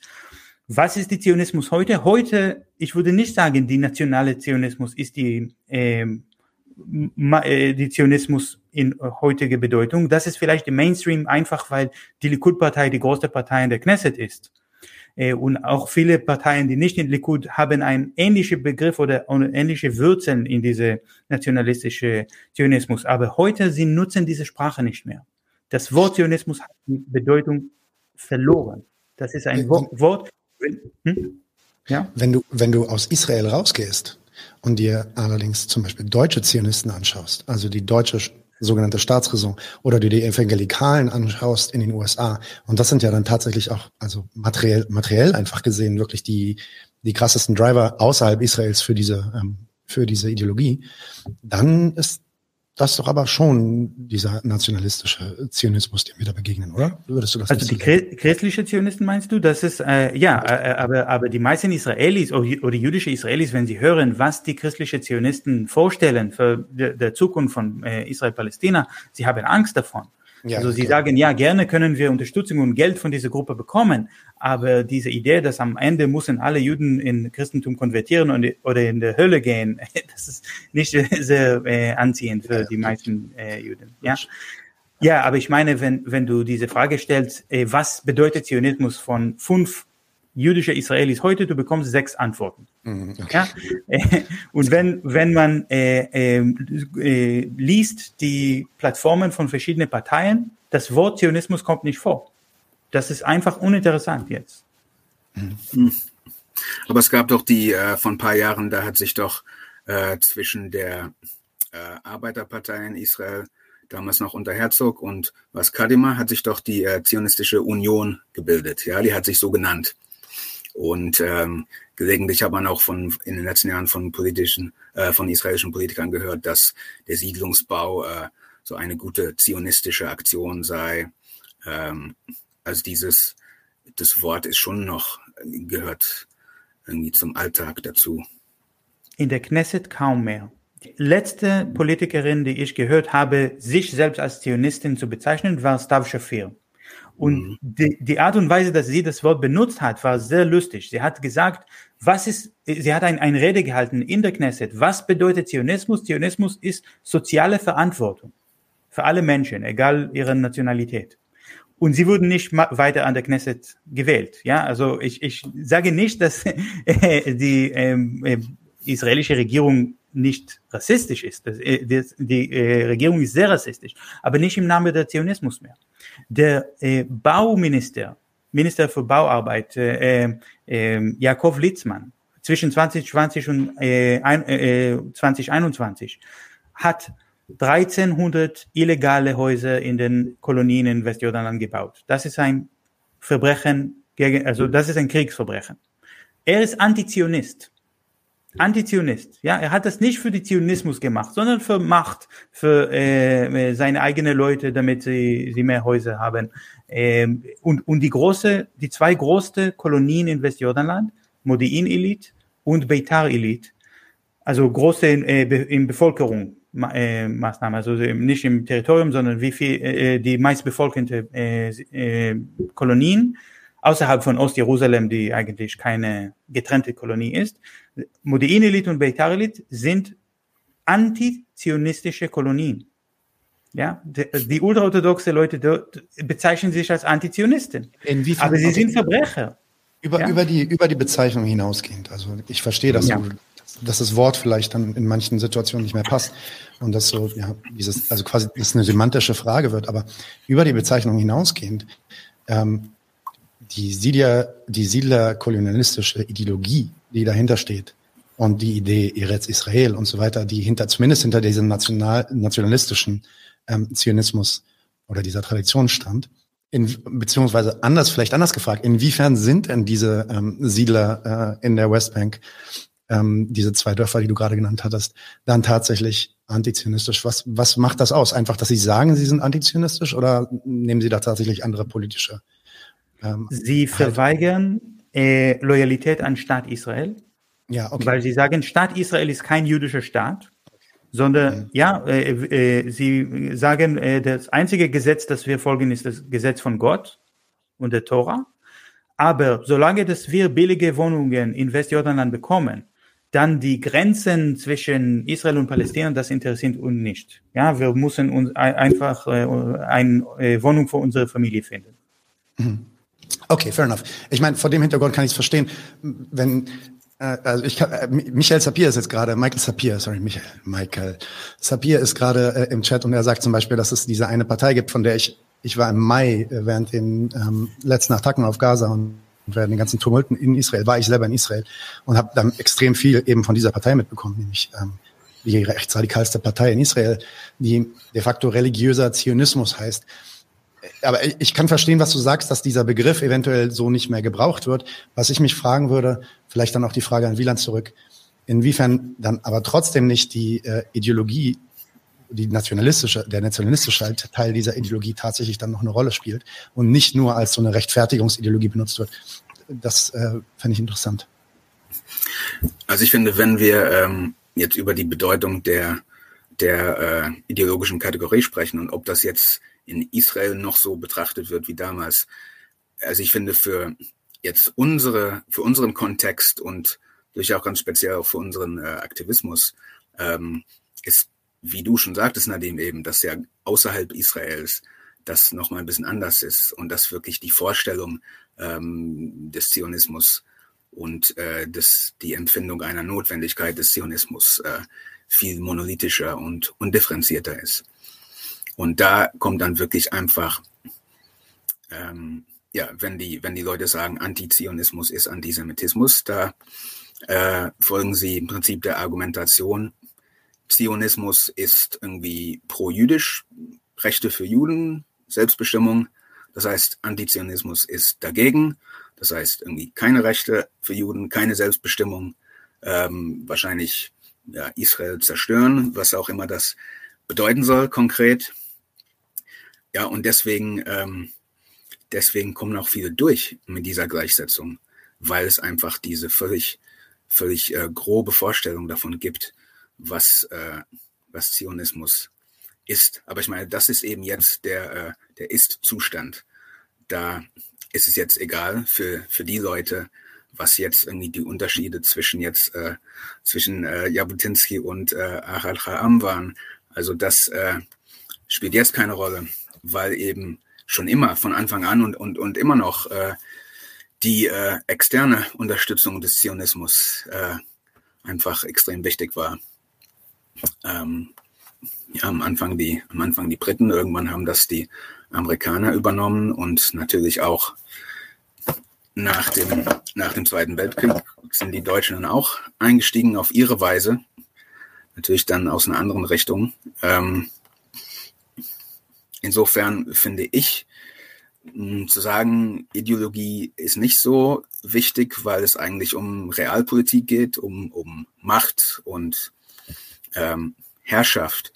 Vielleicht, aber die, die ganzen Leute hier in Europa oder in den USA, die, ähm, die jetzt die, das israelische Regime oder einfach die, die Prinzipien dieses Nationalismus und äh, dieser Apartheid verteidigen, die berufen sich ja auf diese Vorstellung von Zionismus äh, als, als äh, Befreiung jüdischer Menschen. Und deswegen finde ich auch wichtig, ähm, das auch auf der ideologischen Ebene zu entkräften. Und nicht nur, also nicht nur zu sagen jetzt, okay, ihr könnt glauben, was ihr wollt, äh, wichtiger ist, ist äh, die knallharte Macht. Aber diese Macht wird eben unterstützt von Leuten, die glauben, dass äh, dass an dieser Ideologie was Unterstützenswertes ist. Ich muss sagen, ich finde den, ich finde den Punkt total interessant und das ist tatsächlich eine Kontroverse, die ich so auch noch nicht gehört hatte. Deswegen bin ich total heiß auf diesen Punkt. Und da können wir gerne auch noch, da werde ich auch noch mal ein bisschen mehr drüber nachdenken, weil interessant ist natürlich, dass auch der Begriff des Antizionismus zumindest auf der ähm, Aktivistenseite, sowohl für jüdische Menschen als auch für palästinensische Menschen wie mich, ähm, natürlich auch zu einem Fallstrick wird, weil man ähm, als Antizionist natürlich dann auch schnell irgendwie mit Leuten in einen Korb geworfen wird und generell Antizionismus ist auch schon immer sofort Antisemitismus und so. Insofern gibt es natürlich auch in palästinensischen Kreisen gibt es die Idee, dass wir diesen ähm, Begriff ablegen und, und, uns, und uns eben konzentrieren auf die, auf die, auf die Menschenrechtssituation, auf die äh, Ungerechtigkeiten, die passieren und so weiter. Ähm, ich finde Michaels Punkt hier nochmal sehr gut. Ähm, und da würde ich einfach gerne mehr darüber diskutieren. Vielleicht machen wir das in Zukunft, aber ich will jetzt zur nächsten Frage kommen. Aber Michael sagt, er, er würde auch sagen, dass der Zionismus inzwischen eine reale Machtstruktur geworden ist, nämlich im Staat des Israel, äh, Israels und ähm, die ideologisch-religiösen antizionistischen Kräfte äh, mit verwickelt sind. Und das vor dem Hintergrund ne, muss es dann gar, vielleicht gar nicht mehr nötig sein, dass man die ganze Zeit über Zionismus redet. Das ist ja das Interessante daran.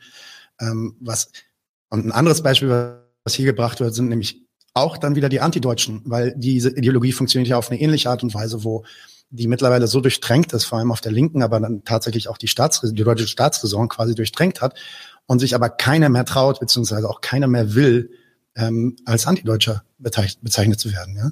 Ähm, also das ist schon äh, interessant. Aber was mich jetzt interessiert, ähm, bevor wir auch dann langsam zum Ende kommen, es gibt dann ja ähm, habe ich das richtig verstanden, Shia, bei dir, dass du eigentlich eine Idee hast, und das hast du ganz am Anfang, glaube ich, kurz erwähnt, von einem anderen Zionismus oder einem Zionismus, den wir sogar auf eine gewisse Art und Weise verteidigen sollten. Ähm, und ich glaube, damit meinst du nicht einfach diesen, den normalen, bekannten liberalen Zionismus, sondern du meinst nochmal was anderes. Könntest du diese, das nochmal ein bisschen ausführen, was du damit meintest am Anfang? Also eigentlich bin ich überzeugt von einer Reihe von zionistische Denker, die eine nicht rassistische Begriff von Zionismus hatten. Also das ist nicht nur Hadam, der ist mein lieblichster äh, nicht rassistischer Zionist. Es gibt aber auch Judah Magnes und äh, Martin Buber und sogar Berkat Nelson, der ähnlich zu der, äh, sehr, sehr nah zu der Arbeitspartei war, aber, aber war gesehen wie der äh, Gewisse der Arbeitspartei äh, und hat immer gegen Ben Gurion gestritten und hat gesagt, solange dass wir das Land von PalästinenserInnen äh, äh, mit, mit Macht nehmen und die Menschen vertreiben, dann wird das ein moralische ähm, ein, ein Verbrechen, das wir davon nie äh, geheilt werden können. Äh, und diese, diese Menschen haben mich überzeugt, dass jeder darf für sich das Wort Zionismus zu definieren. Und ähm, wir dürfen nicht die rassistische Zionisten erlaub, erlauben, das Wort zu definieren. Aber ich will nicht die zionistische Bewegung verteidigen. Ich bin auch kein Zionist. Ja, das, das muss äh, ganz äh, deutlich betont werden. Was, äh, dass die, die, diese Leute waren, die äh, interessante äh, äh, und, und gute äh, politische Argumente gemacht haben. Vor allem Echad Am. Hat ge äh, gesagt, äh, dass man hat das Selbstbestimmungsrecht. Das ist ein, ein äh, sehr wichtiges Thema für ihn. Und das heißt, jeder darf sich als Jude bezeichnen, wenn er will. Und wenn jeder darf sich als Jude definieren und nächste, nächste Stunde kann man die Definition ändern dann kann man keinen jüdischen Staat haben. Ja, also man kann nicht sagen, nur die Juden haben Staatsangehörigkeit, wenn jeder kann auf der Welt sagen kann, ich bin Jude oder ich bin nicht mehr Jude.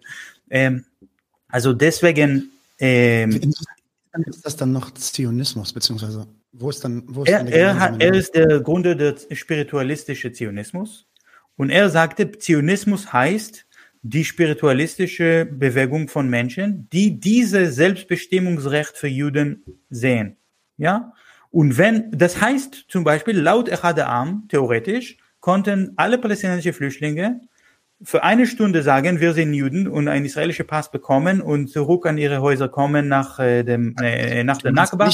du meinst nicht nationales Selbstbestimmungsrecht, sondern du meinst wirklich, ich, ich, ja. ich habe jetzt als Mensch das Recht, ich bin jetzt Jude und morgen sage ich, ich leg's wieder ab und so weiter. Das, das meinst du? Genau, genau. Eine privat, äh, eine interne spirituelle Sache. Also, was ist mhm. mein Punkt damit? Nicht zu sagen, das heißt, die Zionismus ist ganz toll. Nein, nein, nein. mein, mein, Punkt ist, man, man muss äh, äh, diese Diskussion über, über Definitionen, über Ideologie zur Seite legen und fokussieren auf die Verbrechen, auf Menschen, die jetzt im Gefängnis sitzen und müssen befreit werden und können nicht warten, bis wir sagen, die Zionismus ist gut oder der Zionismus ist schlecht.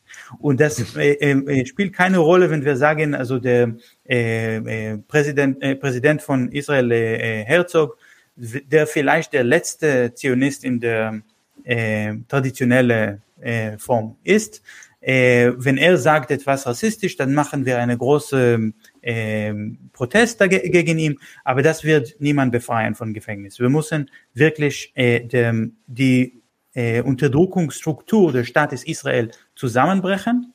Wir müssen das Apartheid-System zusammenbrechen.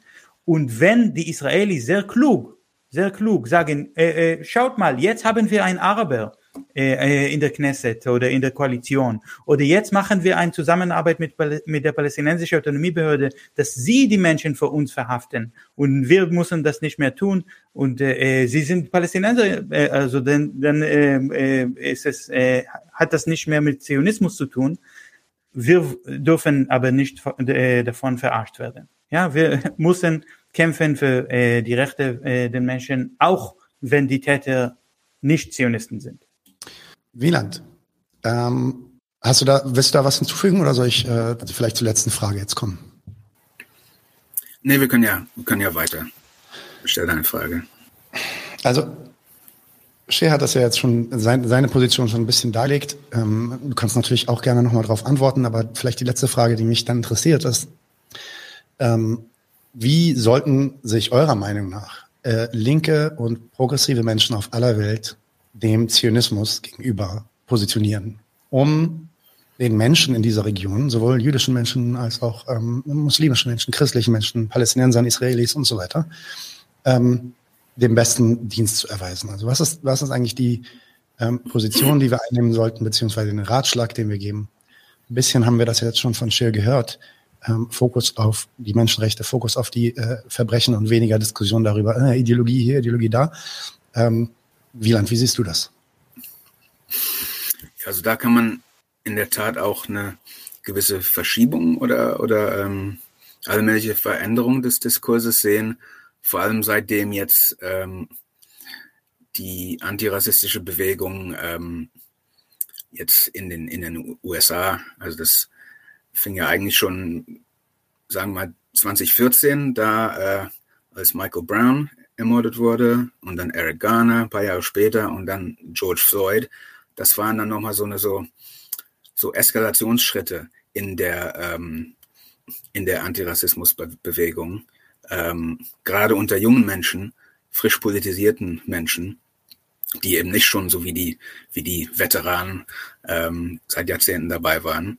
Und ähm, das haben wir dann eben auch letztes Jahr dann äh, auch hier gesehen, wo dann irgendwie Teenager in den Städten marschiert, äh, marschierten und auch dann äh, eben mit so Schildern mit so englischen Slogans eben, also Black Lives Matter oder Silence is Violence oder diese ganzen Sachen. Ähm, und man beobachtet auch seitdem, wie äh, teilweise die, die Verbindungen auch hergestellt werden zwischen dem, was eben äh, nicht nur, aber besonders in den USA äh, jetzt an, an die an die schwarze Diskriminierung stattfindet und eben dieser dieses einfachen Prinzips der Grundrechte der äh, Selbstbestimmungsrechte äh, in Palästina, weil es immer wieder das die Tendenz gab, irgendwie in Diskussionen über Nahost, ähm, sich dann in, äh, in äh, Geschichte zu verheddern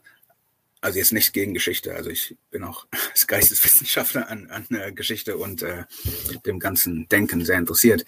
Ähm, aber das kennt man auch, wenn man, falls man äh, dumm genug ist, sich mit äh, manchen Leuten online auf irgendwelche Streitereien einzulassen. Da sieht man immer, dann kommen sie, ah ja, aber dann und dann, da gab es doch, äh, genau, dann haben sie doch zu dieser zu diesem Abkommen Nein gesagt und dann gab es dann diesen Anschlag und dann, warum haben sie nicht und so und so. Mhm. Ähm, und da verliert man natürlich total die Grundprinzipien aus den Augen. Ähm, weil da geht es dann darum, wer hat was wann gemacht und wer war schuld. Und es ist einfach sehr eindeutig äh, jetzt, äh, wie die Machtverhältnisse sind in Palästina. Und natürlich die, also ob es jetzt die Antideutschen sind oder, oder äh, SPD, SPD-PolitikerInnen in, äh, in Deutschland, ähm, sie kommen dann natürlich beide mit äh, Hamas, Hamas, die sind doch schuld. Ähm, aber ich glaube, das zieht nicht mehr so wie früher, oder? Weil ich glaube, im Mai, ähm, da sah es wirklich ein bisschen anders aus. Obwohl es wieder so dieses, äh, diesen altbekannten Rhythmus gab, erst diese Eskalation durch Israel und dann äh, die Raketen von der Hamas und so weiter. Und natürlich haben dann hier alle gesagt, ja, ja die Raketen müssen aufhören. Ähm, aber es gab einfach, ich denke mal, von der Straße gab es, gab es äh, lauteren Widerstand dagegen als zuvor. Das, ja. Also ich bin, ich bin da immer so ein bisschen hin und her gerissen, genau bei dieser Frage, weil einerseits ist das wahr, aber andererseits muss man auch sagen, dass die Repression auch neue Dimensionen annimmt, also zumindest mhm. offenkundig neue Dimensionen annimmt, ähm, wie Leute dann einfach gesilenced werden, vor allem palästinensische Menschen, aber jetzt auch einfach schamlos durch die Reihe weg jüdische Menschen, die sich äh, aussprechen. Das wisst ihr ja beide selbst am besten. Mhm. Ähm, und ich glaube, da ist auch noch nicht das Ende der Fahnenstange erreicht. Das heißt, äh, im sicheren aber, können wir es noch nicht reden. Aber ich finde, das, das beweist fast. Ähm, also ich sehe das, ich sehe das gar nicht unbedingt als Widerspruch. Ich glaube nämlich, äh, äh, die, die andere Seite wird eigentlich immer hysterischer weil sie merken ja. eigentlich, also vielleicht nur unbewusst, ich, ich glaube, irgendwie spüren sie, dass sie einfach äh, im Unrecht sind moralisch und dass, äh, dass sie Unrecht verteidigen und ähm, dass sie einfach immer lauter schreien müssen und die Leute immer mehr einfach äh, zum Schweigen bringen und dann eben irgendwelche Resolution, Resolutionen äh, oder Verbote aussprechen. Ähm, und eigentlich ist das für mich fast ein Zeichen, dass, dass äh, ja, dass da ein Schwung drin ist und dass wir da mehr Druck machen müssen und dass, dass die das nicht durchhalten können. Äh, dein Wort in Marxes Ohren. Ich bin Marxist, ich bin nicht religiös, deswegen dein Wort in Marxes Ohren. Scher, bitte, hat, möchtest du noch was dazu hinzufügen am Ende? Ja, also äh, zurück zu deiner Frage, wie sollen Menschen auf dem ganzen Welt zu Zionismus äh, positionieren? Und Wieland, ich finde das sehr richtig und toll, dass du sagst, äh, wir müssen auf andere Länder auch schauen und in den USA zum Beispiel, weil in jede andere äh, äh, begleich, äh, vergleichbare Situation es gibt keine Veranstalt äh, Veranstaltungen wie heute über der Manifest Destiny in den USA. Man spricht über diese äh, Polizeigewalt zum Beispiel. Und es gibt sehr wenig äh, äh, das, äh, bewusst und sehr wenig diskutiert über die Ideologie, die äh, in Südafrika benutzt wurde von den äh, weißen Bevölkerung, um Apartheid recht zu fertigen. Der Kampf war gegen Apartheid selbst, gegen ein Gesetz. Aber die ähm, Ideologie, die Apartheid recht gefertigt, hat sich geändert. Und deswegen wurde, äh, äh, äh, ich, ich muss immer wieder sagen, die Israelis haben nichts erfunden. Sie haben nicht die Apartheid oder die Kolonisation oder die äh, Besatzung erfunden. Das war alles äh, gab schon auf verschiedene Orte der Welt und gibt's noch in, in verschiedene Orte der Welt heute und der Bekämpfung gegen diese Verbrechen, äh, also wenn, wenn man gegen, gegen diese Verbrechen äh, kämpfen will, dann muss man wirklich das lernen und die Information sammeln und die Fakten, das ist sehr wichtig. Aber die Ideologie, das ist eine sehr interessante Diskussion. Das ist interessant für mich, weil äh, das ist auch die Geschichte meiner Familie ist. Aber, aber ist das wirklich äh, äh wichtig für den politischen Kampf? Das äh, sehe ich anders. Ähm, ich, ich verstehe deinen Punkt und ich mag deinen Punkt auch deswegen, weil er also für mich so einen marxistischen äh, Begriff äh, äh, des Materialistischen in den Vordergrund rückt und eher die Frage stellt. Ja, also kümmere dich nicht so viel um die Ideen, sondern kümmere dich um die materialistischen Realitäten. Ähm, zwei Sachen würde ich dazu hinzufügen. Um die, um das Hier und Jetzt zu verstehen, ist es für mich persönlich immer wichtig gewesen und auch am, am meisten ähm, äh, Früchte tragend, tatsächlich in die Geschichte zu gehen und zu schauen, wie haben sich bestimmte Situationen so entwickelt, wie sie sich entwickelt haben. Und die Idee, dass das rein, also diese vulgär-marxistische Idee, dass das rein materialistische Gründe hatte und Ideologie keine Rolle spielte, ähm, ist ja, ist für mich nicht ganz überzeugend, weil dann gibt es natürlich schon so ein Wechselspiel zwischen Ideologie und, und Materialismus, beziehungsweise den materiellen Beweggründen. Und deswegen glaube ich schon, dass es Sinn macht, darüber zu sprechen, aber ich, ich nehme deinen, ähm, deinen Appell auf jeden Fall mit als ein ähm, fokussiert euch auf das Hier und Jetzt, fokussiert euch auf das Greifbare und streitet nicht so sehr über die Theorie und die Vergangenheit, weil ähm, das ist weniger das Ziel. Andererseits, wie Wieland sagte, ne, oft wird das halt dann auch benutzt, ähm, ähm, dann solche historischen Fakten benutzt, um eben solchen Widerstand auszuhebeln. Indem ich dann jetzt zum Beispiel sage, Israel ist Apartheid und dann wird gesagt, nein, weil, weiß nicht, 1930 hat der und der das und das gemacht. Und wenn man da dann nicht die Fakten nicht straight hat und nicht weiß, was Zionismus ist und was nicht, wird es, glaube ich, ag agitationsmäßig einfach problematisch irgendwann. Das wäre vielleicht meine Position dazu.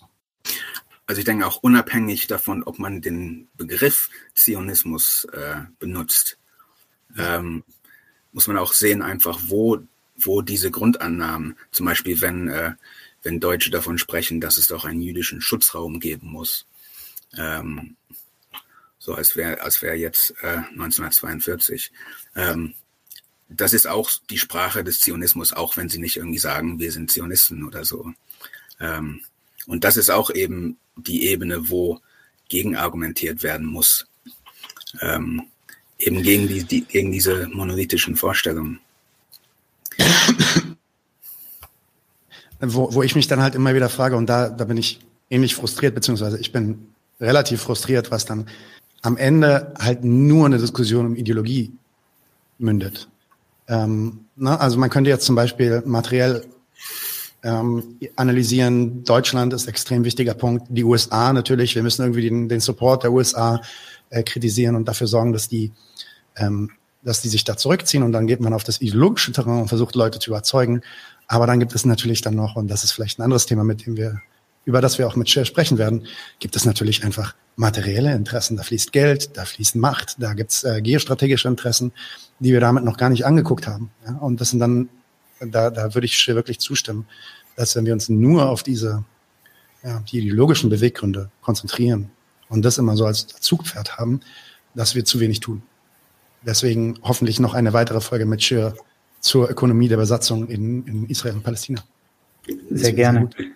Aber, aber ich muss auch sagen, also die, äh, als Teil meiner Forschung, ich höre immer, was die israelischen Offiziere sagen. Also wie die israelischen Offiziere sprechen. Und sie immer nutzen das Wort Zionismus als sie sich in der äh, Schuhen von PalästinenserInnen stellen.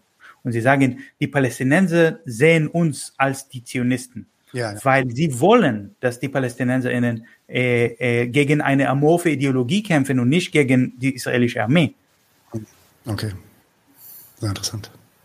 Okay, heute äh, werde ich auf jeden Fall spät schlafen gehen weil da ist einiges nachzudenken. Vielen, vielen Dank dafür, Cheers. Vielen, vielen Dank, Wieland, dass ihr hier wart. Ich hoffe, es hat euch Spaß gemacht. Ich hätte euch gerne wieder. Ähm, vielleicht machen wir ja. nochmal was. Wie gesagt, wir, wir haben schon ein Thema, Wieland sowieso. Wir haben öfter gesprochen, dass wir was machen sollen. Januar, Februar, März. Wir haben ja ein bisschen Zeit. Ich melde mich bei euch. Ja? Ähm, nochmal, okay. vielen Dank, dass ihr hier wart. Ja? Danke. Danke. Danke dir auch. Und an alle anderen, äh, vielen Dank für die rege Beteiligung im Chat. Sorry, dass wir nicht alle Fragen äh, beantworten konnten. Ähm, das werden wir dann vielleicht beim nächsten Mal probieren. Und äh, ich wünsche euch damit einen schönen guten Abend. Bis bald. Leute, wir brauchen eure Hilfe. Und zwar als allererstes, folgt uns bitte überall, wo ihr uns folgen könnt. Wir sind auf YouTube, auf Facebook, auf Twitter. Wir sind jetzt mittlerweile auch auf Twitch. Gebt uns Instagram. Dort äh, Instagram sowieso, genau, gebt uns dort einen Follow, äh, like dieses Video bitte, überhaupt jedes Video, das ihr euch anschaut, bitte liken, warum nicht, ist doch einfach nur ein Klick da, damit helft ihr uns ungemein. Wenn ihr uns abonniert auf YouTube, klickt auch die Glocke, dann werdet ihr immer informiert, wenn wir live gehen, dann könnt ihr dazukommen. Äh, je mehr Leute live mit uns unterwegs sind, desto äh, besser sind dann auch die Views und desto besser ist das für den Algorithmus. Wir haben außerdem ein Patreon-Konto. Genau patreon.com slash 99 zu 1. Wenn ihr so richtig dabei sein wollt, äh, könnt ihr euch Membership-Level aussuchen. Wir haben drei verschiedene Stufen. Gibt dann solche Sachen wie zum Beispiel diese neuen Nachspielepisoden, wo wir jetzt die erste gemacht haben. Und äh, ihr habt auch Zugang zu unserer Discord-Community. Weiters haben wir einen paypal.me slash 99 zu 1 Link, falls ihr denkt, naja, Zinsenschnaffte Typen, aber mehr als einmal will ich nicht zahlen, dann könnt ihr uns da auch ein bisschen Geld schicken. Wir haben tatsächlich inzwischen relativ signifikante laufende Kosten, weil wir einen hohen Qualitätsanspruch haben. Insofern, wir sind wirklich auf eure Unterstützung angewiesen an der Stelle.